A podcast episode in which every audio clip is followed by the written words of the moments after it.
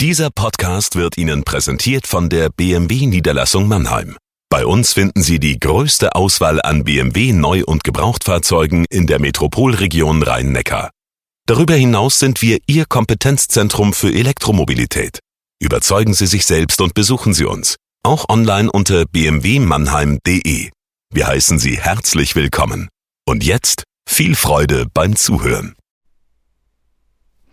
Jagoda Marinic hier mit dem Corona-Tagebuch in Kooperation mit dem Mannheimer Morgen.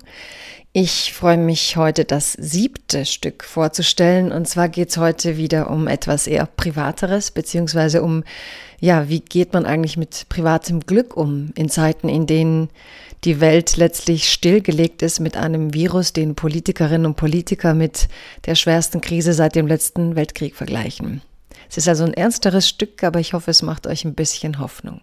Liebe Leserinnen und Leser, liebe Zuhörerinnen und Zuhörer, ich bin so dankbar dafür, wie schön die Tage gerade sind.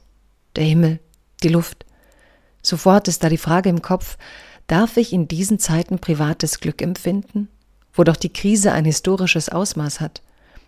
Auf Twitter, wo ich mich gerne tummle, schreiben einige, nein, nein, nein, es gibt nichts Gutes an dieser Krise.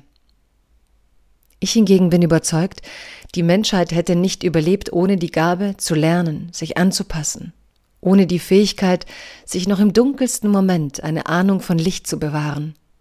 Merkel und Macron beschreiben diese Krise als die größte seit dem Zweiten Weltkrieg. Mein ältester kroatischer Lieblingsonkel sagte dazu gestern Nacht am Telefon, im Krieg hatte man die Menschen, die an deiner Seite gekämpft haben.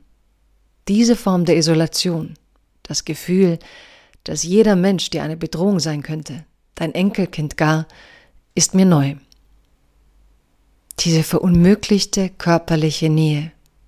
Wie wichtig ist jetzt das Lachen, das Lieben, die geteilte Schönheit, Wahrscheinlich sollten wir alle wieder mehr Kinder im Geiste werden und magischer denken, um uns ein Stück Robustheit zurückzuerlangen, um hier gut durchzukommen.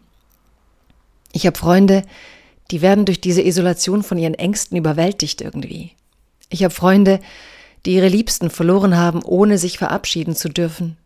Sie werden jetzt wieder an diese schmerzhaften Verluste erinnert. Ich habe Freunde, deren wirtschaftliche Existenz ist jetzt schon bedroht, wir wissen oft nicht, wer welches Päckchen trägt. Meine Mutter, die nie sonderlich politisch war, hielt gestern ihre erste Stammtischrede.